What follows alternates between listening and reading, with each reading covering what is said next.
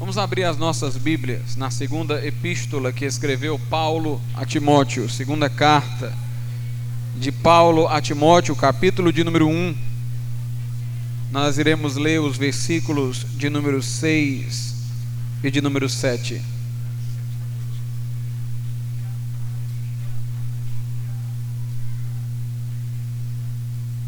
Segunda a Timóteo, capítulo 1, versículos 6 e 7.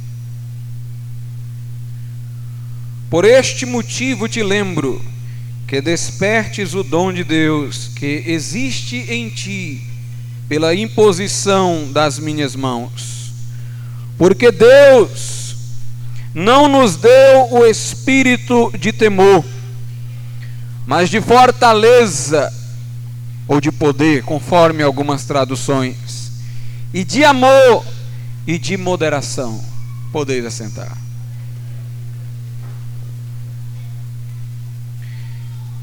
Meus amados irmãos, no livro de Gênesis, a Bíblia conta a história do primeiro homem, do cabeça federal da raça humana, Adão. A Bíblia diz ter dado Deus um único mandamento a Adão para que ele não comesse daquela árvore que era chamada de árvore do conhecimento do bem e do mal. Nada, de, nada havia de intrinsecamente errado na árvore, mas Deus queria testar a obediência do homem, para que desviando-se da tentação, ou seja, do mal, e agindo voluntariamente a favor do bem, o homem tivesse prazer na obediência, no serviço a Deus, ele soubesse o que é ter prazer em servir a Deus por voluntariedade. Assim é que o homem realizaria plenamente a sua personalidade. Mas diz a Bíblia que Adão pecou contra Deus. E quando Deus apareceu a Adão depois que ele pecou, Deus não apareceu acusando-o, a fim de que ele se defendesse. Deus não apareceu criando sobre o homem um fardo de culpa.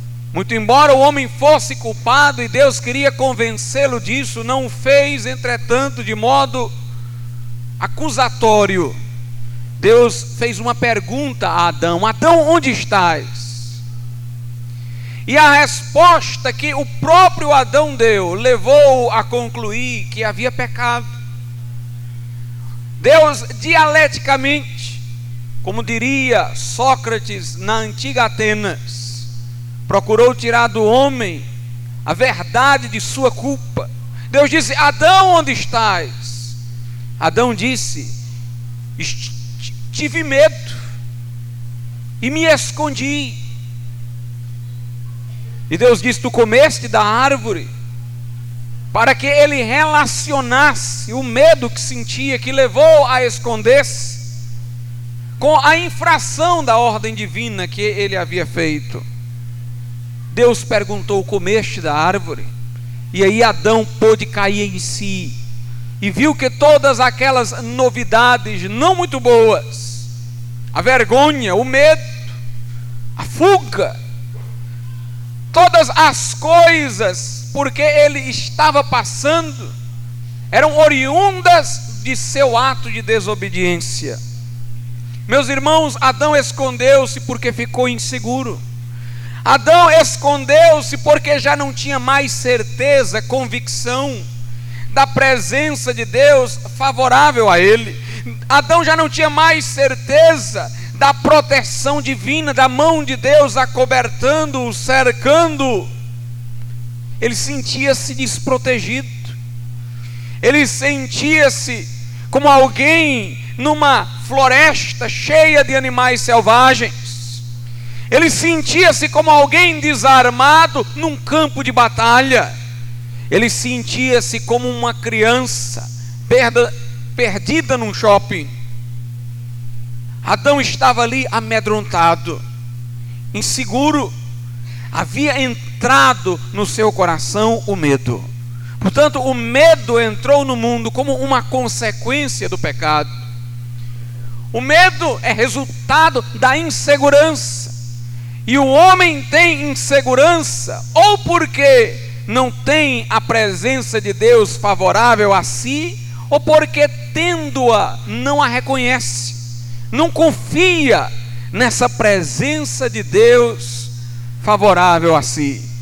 Incrédulos sofrem de medo que podem que pode conduzir à depressão por não se sentirem acobertados pela presença de Deus. E crentes às vezes sentem a agonia do medo e beiram a depressão, porque tendo consigo a presença de Deus, não reconhece essa presença de Deus, não se fiam nela, não confiam nela, desconfiam das promessas de Deus de estar ao nosso lado para sempre. Em Hebreus 13, Deus diz: Nunca te deixarei, nunca te desampararei. Em João, Jesus disse: As minhas ovelhas me seguem, ouvem a minha voz, dou-lhes a vida eterna, nunca hão de perecer, ninguém as arrebatará da minha mão. A Bíblia diz: aquele que habita no esconderijo do Altíssimo, a sombra do Onipotente descansará. Praga nenhuma chegará à tua tenda não temerás a seta que voa, nem mortandade que assola. Mil cairão à tua direita, dez mil à tua esquerda, mas tu não serás atingido. Meus irmãos, um homem cônscio da presença de Deus a seu favor, diz como o apóstolo Paulo: se Deus é por nós, quem será contra nós? Ele tem estabilidade interior, tem firmeza interior torna-se sobre a rocha que é Cristo inabalável. Claro que por fragilidade humana, ele, como Paulo, ainda sente temores por dentro, mas nós não estamos falando aqui na abolição do medo em absoluto, na presente situação do homem antes de ter um corpo glorificado. O próprio fato de eu estar num corpo mortal e ainda não ter recebido o corpo da ressurreição cria certos desajustes nas minhas emoções, porque elas recebem a interferência deste corpo débil, porque há interação entre alma e corpo. Mas o fato é que pelo Espírito Santo nós podemos administrar essas emoções. Nós podemos superar o medo. Apesar dele existir, podemos vencê-lo por uma confiança maior na graça e na proteção de Deus. Por isso que aqui fala em espírito de moderação, de autodisciplina, de controle, de administração das emoções. Mais difícil do que administrar situações exteriores, irmãos, é administrar o interior. Há muita gente afundada em melancolia. Há crentes que, por falta de se estribarem na palavra de Deus, estão completamente desestruturados emocionalmente mas eu quero dizer nesta noite que Deus não nos deu o espírito de temor, o temor já tínhamos. Deus nos deu foi espírito de poder, de amor e de moderação, de disciplina, de autocontrole, para que nós administremos este mundo interior que está dentro de nós, de tal maneira que não percamos a linha de tal maneira que não saiamos dos trilhos, que não saiamos dos trilhos. O Dr. Roberto McAllister, que foi pastor da Igreja de Nova Vida no Rio de Janeiro, escreveu um livro que o celebrizou em todo o Brasil, que intitulava-se O Medo. Nesse livro ele fazia uma interpretação demorada deste versículo segundo o qual Deus não nos deu o espírito de temor, mas de fortaleza ou de poder, de amor e de moderação. E lá ele explica de modo acertado que poder aqui indica capacitação. Deus nos deu o espírito de poder, Deus nos deu capacidade, Deus nos deu competência para nós administrarmos o temor para nós vencermos o medo, a insegurança, a desestabilidade emocional. Ninguém sendo crente Diga, estou tentado além do que posso suportar. Ninguém sendo crente, diga, estou provado acima do que posso administrar. Ninguém diga que as emoções o assaltaram como ondas, de tal maneira que agora não pode mais conter essas ondas, porque dentro de nós está aquele que acalma os ventos e os mares. O incrédulo pode se desestruturar, irmãos, mas nós temos o Senhor conosco. Como diz a Bíblia, o crente com a presença de Deus, sendo um, perseguirá mil, dois perseguirão dez mil. E como disse Lutero, citando lá um texto do Antigo Testamento, do Pentateuco, o incrédulo tem medo até da folha que cai ele se assusta até com o cair das folhas. Foi o que Deus disse a Israel: quando vocês pecarem, até uma folha vos fará correr, mas quando estiverem comigo, era mais ou menos isso que Deus queria dizer. Um de vocês perseguirá mil. Deus nos deu capacidade, Deus nos deu poder. Nós somos templo e habitação do Espírito Santo de Deus somos templo e habitação do Espírito Santo de Deus. Mas Deus não nos deu apenas o espírito de poder, Ele nos deu também o espírito de amor. E aqui há duas interpretações, ambas acertadas. A primeira delas é a que foi dada pelo doutor Roberto McAllister. Segundo ele, espírito de amor aqui refere-se ao amor de Deus derramado em nossos corações. Refere-se, em primeiro lugar, ao amor de Deus para conosco. Ao amor que Deus nos tem, Deus derramou o seu amor sobre nós. E este amor de Deus sobre nós nos dá segurança, nos dá estabilidade. Quando éramos crianças, estávamos no nosso quarto a dormir, e a alta hora da noite tínhamos um pesadelo, sentíamos-nos inseguros diante dos monstros que apareciam em nossos pesadelos, corríamos para a cama de nossos pais e suplicávamos pela permissão de dormir ali, e ao dormirmos ali sentíamos-nos seguros. Podia o monstro aparecer agora, o nosso pai estava ali do lado o nosso pai estava ali do lado. É como o garotinho que se sente seguro, sentindo, segurando no braço do pai, andando pela rua. Ele sabe que tem alguém mais capacitado que ele, que o ama, que está ali para defendê-lo está ali para ensinar aquilo que ele não sabe. Meus amados irmãos, o perfeito amor de Deus lança fora o medo, o medo envolve castigo, mas João diz na sua primeira epístola: o perfeito amor que é o de Deus para conosco, lança fora o medo, louvado seja Deus. A Bíblia diz: Deus não nos deu o espírito de temor para estarmos outra vez em escravidão, mas nos deu o espírito de filhos pelo qual nós clamamos, Abba, Pai, Paizinho, aleluia. Abba é uma expressão de carinho, significa Paizinho. O crente, irmãos, agora está seguro, porque ele tem o seu Paizinho do lado, ele tem o Senhor a favor dele.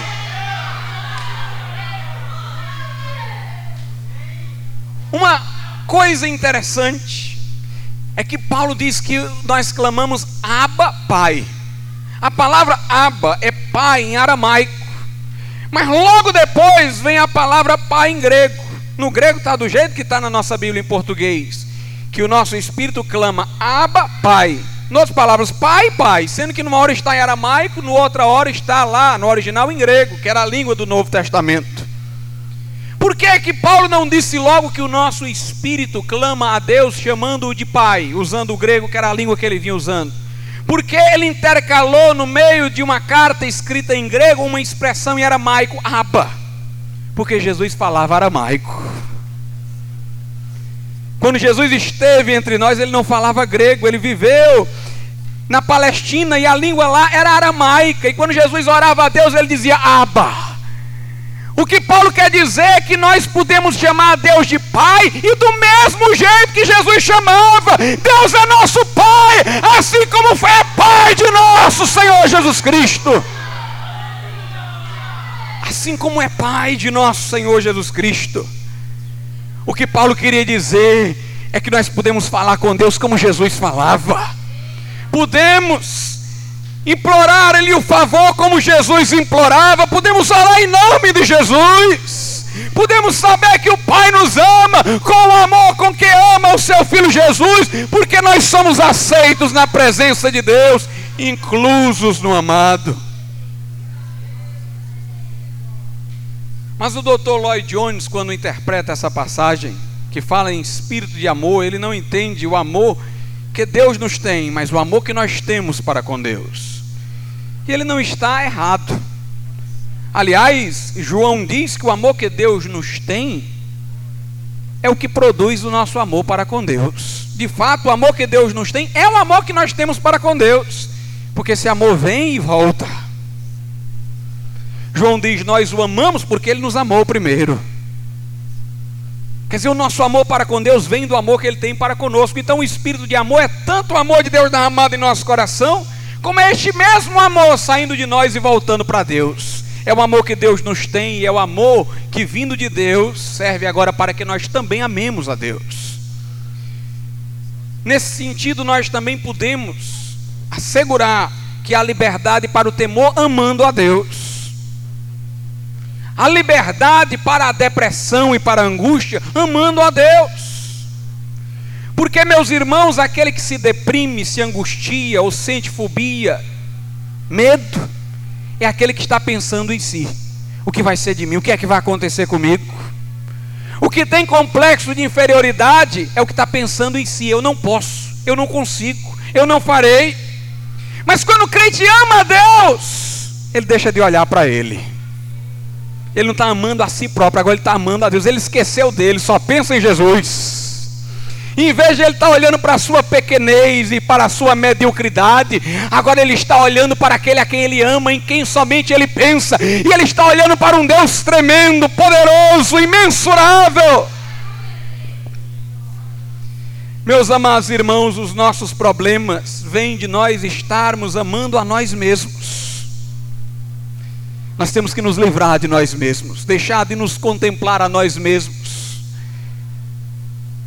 para contemplarmos aquele que é o autor e consumador da fé.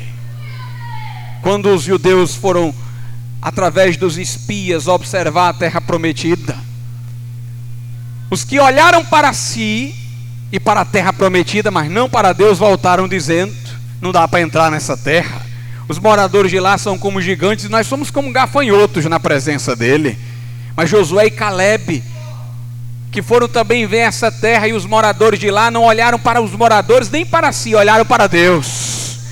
E lembraram apenas da promessa de Deus, disseram: Vamos, possuamos a terra que o Senhor deu em promessa a nossos pais. Eu ouso dizer nessa noite, irmãos, que o medo nada tem a ver com os problemas exteriores, tem a ver com a ausência da presença de Deus ou com a falta de confiança na proteção de Deus. O que eu estou tentando dizer é que se você reconhecer a presença de Deus com você, o problema que era grande vai ficar bem pequenininho. O gigante é que vai virar gafanhoto. A sua grande tribulação vai virar leve e momentânea tribulação que não se compara com a glória do porvir. Os psicólogos deste mundo tem uma perspectiva diferente da nossa. Porque eles veem o problema exterior como sendo um obstáculo às pessoas deprimidas. Mas o problema não é o problema externo.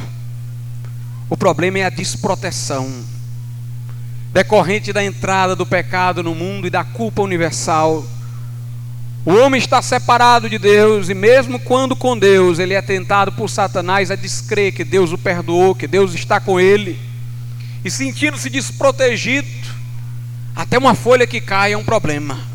Tem gente que vive inventando problemas que não existem. Tem pessoas que elas próprias são os problemas delas mesmas. Ela própria é o problema dela mesma. Mas eu vou lhes dizer: se o homem estiver com Deus, estável em Deus, não tem nada que possa detê-lo. Não há mar vermelho que não abra, não há leão que não feche a boca, não há ardor da fornalha que não queime, ou melhor, que, fique, que não fique sem queimar. Quando o crente confia em Deus, irmãos, ele pode dizer: a peleja não é minha, é do Senhor. O Senhor pelejará por nós. Nós temos que nos livrar de nós mesmos. E como Enoque andar com Deus até mergulharmos dentro dele. Espírito de poder, de amor e de moderação. Moderação é disciplina. Confiando no amor que Deus lhe tem e sentindo a força desse amor esquecendo de si próprio, amando a Deus e tendo poder, capacitação espiritual, o crente pode moderar-se, administrar a balbúrdia interior. O apóstolo Paulo disse que em certos locais ele sentiu temores por dentro e temores por fora. O temor existia, mas o temor não o imobilizou, não o tornou inerte não o fez ficar trancado dentro de um quarto, em lamúria. Ele agiu apesar do temor. A Bíblia diz: desenvolvei a vossa santificação com temor e tremor. Sentimos temor, mas vamos desenvolver, vamos operar a nossa salvação, a nossa santificação. Vamos agir apesar do temor. A grande parte das pessoas que está, ou melhor, que estão desestruturadas pelo medo, são pessoas que deixaram de viver no presente, estão vivendo ou no passado ou no futuro. No seu livro Cartas do Coisa Ruim, C.S. Lewis diz: nada mais enganador do que o passado e o futuro. Nada mais apto a desviar uma pessoa da estabilidade do que o passado e do futuro. E ele diz: o presente é que é a realidade. Deus é o Deus do presente. Deus não diz eu fui nem eu serei. Deus diz eu sou o que eu sou. Deus disse a Moisés, diz ao povo de Israel que eu sou te enviou a eles. Deus é o Deus do presente. É um eterno agora. O tempo presente é o tempo da responsabilidade. Hoje, diz a Bíblia, é o dia da salvação. Não é amanhã e nem foi ontem, é hoje. É um tempo aceitável. Hoje, se ouvires a voz de Deus, não endureçais os vossos corações. Mas quando os homens estão desestabilizados, eles fogem do presente.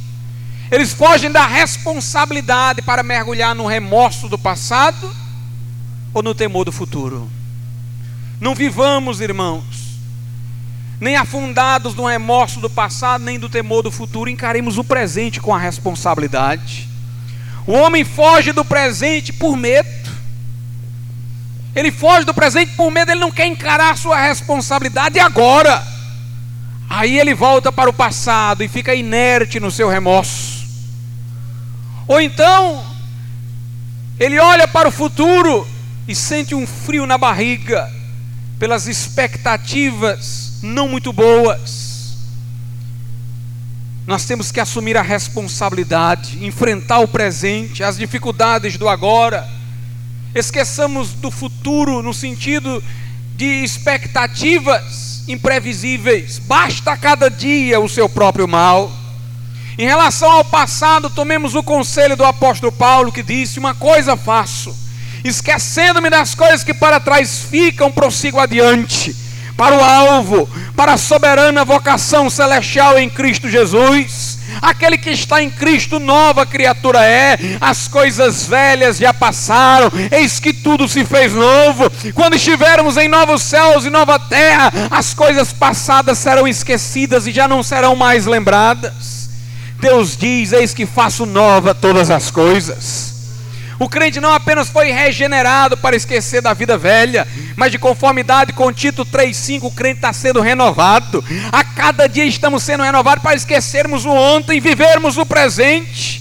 Por mais que tenhamos sido regenerados num dia determinado, todo dia estamos sendo renovados. A cada segundo eu já não sou mais o que fui ontem, porque o Espírito Santo está operando progressivamente no meu coração. Não emperremos na caminhada não emperremos na caminhada. Diz a Bíblia que nos últimos dias, sobre o futuro, os homens desmaiarão de terror pela expectativa das coisas que sobrevirão. Não vivamos especulando o futuro, imaginando coisas ruins e desestabilizando-nos no presente. Agora, há um modo de o futuro ser uma coisa boa para o crente é quando o futuro se torna presente através da fé. A fé tem o poder de fazer o futuro ser uma coisa boa, mas quando a fé faz o futuro ser uma coisa boa, é tornando o futuro presente. Deus fez promessas que hão de realizar-se no futuro, mas como a fé é a certeza daquilo que se espera, como a fé é a certeza daquilo que não se vê, então a fé já vê realizado o que Deus prometeu já vê como presente o futuro, e esse não é o futuro especulativo, é o futuro prometido por Deus. Deus nos prometeu a nova Jerusalém, novos céus nova terra, corpo incorruptível. E pensar nesse futuro com fé é senti-lo presente agora. A fé torna presente o futuro. É por isso que a Bíblia diz que nós nos gloriamos na glória de Deus, ainda nem estamos nessa glória, mas já estamos nos gloriando nela. A fé traz um bom futuro para o presente. A fé faz com que experimentemos os poderes do mundo vindouro. A fé faz com que sintamos de antemão o gosto do céu. A fé nos faz sentir assentados em regiões celestiais com Cristo, com Cristo. A fé torna presente o bom futuro, o futuro prometido por Deus à igreja. E este futuro, sim, é bom de nele se pensar, porque ele é presente na medida em que é crido. Mas o futuro especulado, que não é tornado presente pela fé, mas é visto como um futuro suposto que desestabiliza-nos no presente, este futuro deve ser esquecido, basta cada dia seu próprio mal. Vivamos o presente com firmeza, com fé, segurando nas mãos do nosso Redentor, olhando para o Autor e Consumador da nossa fé, esqueçamos do passado porque estamos sendo renovados. Você não é mais o homem de um segundo atrás. O Espírito Santo está trabalhando progressivamente em você. Esqueça o passado, não se desestabilize com o futuro imaginário ou suposto. Viva o presente, assuma a responsabilidade de obedecer a Deus agora. Ouça a voz de Deus agora e se regozije naquele futuro prometido por Deus, que é tornado presente através da fé. Louvado seja Deus. O crente, irmãos, é chamado pela Bíblia a guerrear consigo mesmo, a lutar consigo mesmo. O seu espírito é convocado a chamar a sua alma para Deus. Por isso que aqui na carta a Timóteo, Paulo diz no capítulo 1, versículo de número 6: por este motivo te lembro que despertes o dom de Deus que há em ti. Por certo, Timóteo estava passando por um momento em que ele estava sendo tentado ao temor, senão Paulo não lhe teria dito: Deus não nos deu o espírito de temor, mas de poder, amor e moderação. E Paulo diz: Desperta o dom que há em ti. Quer dizer, pensa no dom que há em ti, pensa no que tu tens, pensa no que Deus te concedeu.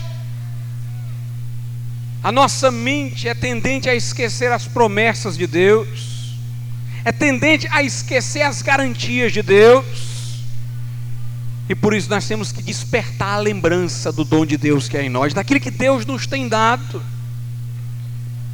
Em Joel 3 e 10, a Bíblia diz: Diga ao fraco, eu sou forte. Eu louvo a Deus pela vida do apóstolo Paulo, que dizia: Quando eu estou fraco, é aí que eu estou forte.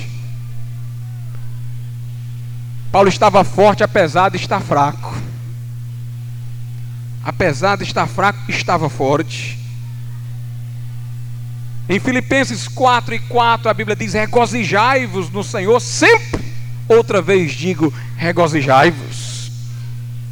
Regozijar-se aí é diferente de alegria, porque a alegria é algo que você sente espontaneamente, mas Paulo está dando um mandamento: regozijai-vos. Como quem diz, pense naquilo que alegra, que fortalece, que dá segurança. Na primeira carta aos Coríntios, capítulo 14, versículo 28, a Bíblia diz: Se não houver intérprete, estivermos falando em línguas, devemos falar conosco mesmos e com Deus. Se não houver intérprete, cada um fale consigo mesmo e com Deus. Nós falamos em língua não é só para Deus, não, irmãos. Nós falamos em línguas para nós mesmos também. Fale consigo mesmo e com Deus. Quando você fala em línguas pensando, o Espírito Santo está em mim, olha aqui. Você está falando consigo mesmo. Quando você fala em línguas, se alegrando por ter através desse falar a ciência de que o Espírito de Deus está em você, você está se fortalecendo, está edificando a si próprio, está recarregando as baterias, está se lembrando que Deus habita em você. Finalmente, no Salmo de número 42.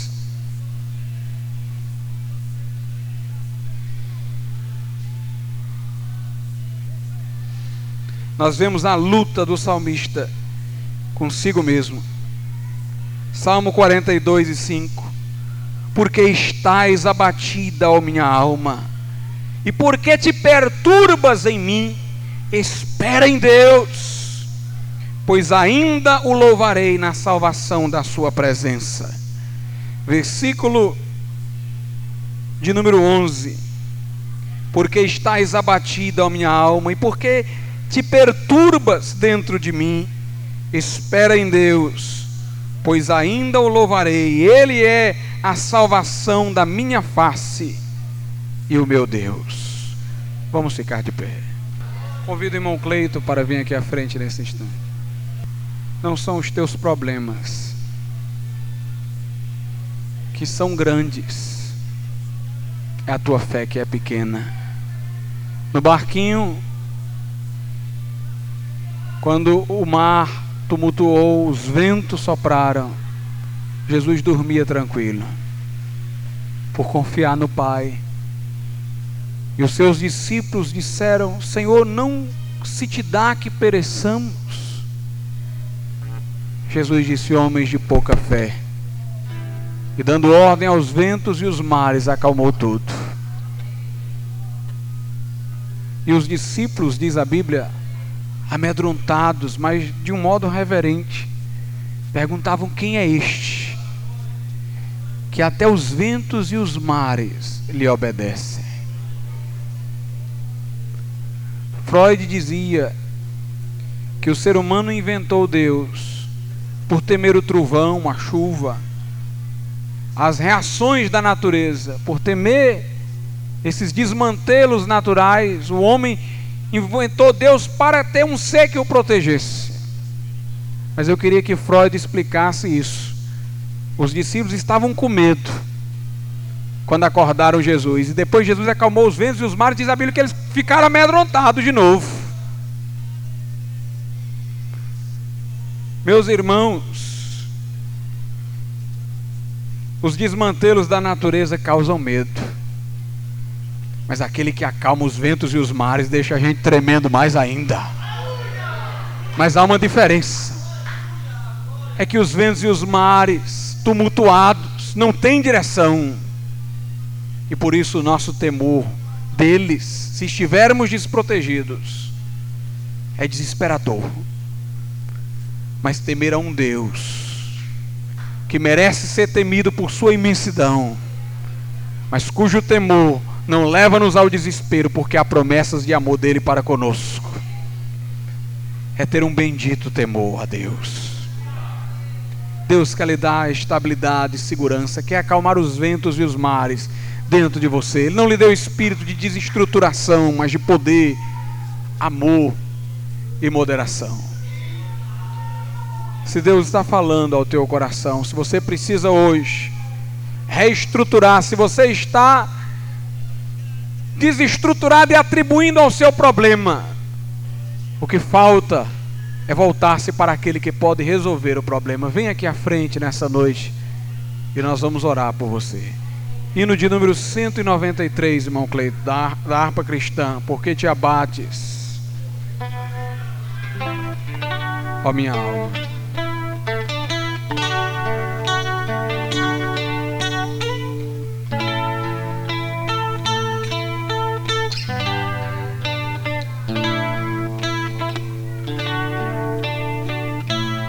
Tu minha alma a Deus suplicas e não recebes, confiando fica em suas promessas que são muito ricas e infalíveis para te valer porque te abates, ó minha alma, e te comoves, perdendo a calma. Não tenhas medo, em Deus espera. Se você não é crente, mas nessa noite quer aceitar Jesus como teu Salvador, levanta a tua mão e alguém acompanhará você até aqui à frente por ti, minha alma. Vem aqui à frente, Adriano, para a gente orar por você. A Érica está vindo aí. Graças a Deus. Se houver mais alguém que queira aceitar Jesus como Salvador da sua vida, levante a sua mão e alguém vem com você aqui à frente. Para nós orarmos pela tua vida. Aleluia, graças a Deus. Porque te abates. Aleluia ó oh, minha alma, e te comoves, perdendo a calma. Não tenhas medo, em Deus espera, porque bem cedo Jesus virá. Terás em breve as dores findas no dia alegre da sua vinda. Se Cristo tarda, Cristo tarda, espera ainda mais um pouquinho e o verás, porque te abates, ó minha alma e te comoves, perdendo a calma. Não tenhas medo, em Deus espera, porque bem cedo Jesus virá. Aleluia. Vamos orar pelas pessoas que vieram aqui à frente nessa noite. Pai bondoso e amado, Entramos em tua presença gratos a ti, por todos aqueles que vieram se refugiar em ti e no teu poder, Pai. Eu te peço pelo Adriano que veio aceitar a Jesus como Salvador. Perdoa-lhe, Senhor, os pecados dantes cometidos. Dá-lhe um novo coração, uma nova vida. Dá-lhe certeza de morar no céu e apaga as suas transgressões. Faz o certo, meu Pai, tu estás com ele agora de modo inquebrantável e aqueles irmãos e irmãs que vieram também, agora para se refugiarem, meu Pai, em Ti, no meio do problema porque passam, que vieram para olhar para Deus, que é maior do que tudo e que todos, dá-lhes o consolo da graça, fortaleza interior, meu Pai, estrutura, Senhor, para vencer, confiança em Ti, Pai, inabalável, que cada um reconheça a Tua presença, que não desampara aquele que em ti descansa, meu Pai. Nós te suplicamos, em nome de Jesus Cristo, por quem também te agradecemos. Amém, Senhor. E amém. Graças a Deus. Deus vos abençoe. Podeis voltar aos vossos lugares na paz de nosso Senhor Jesus Cristo.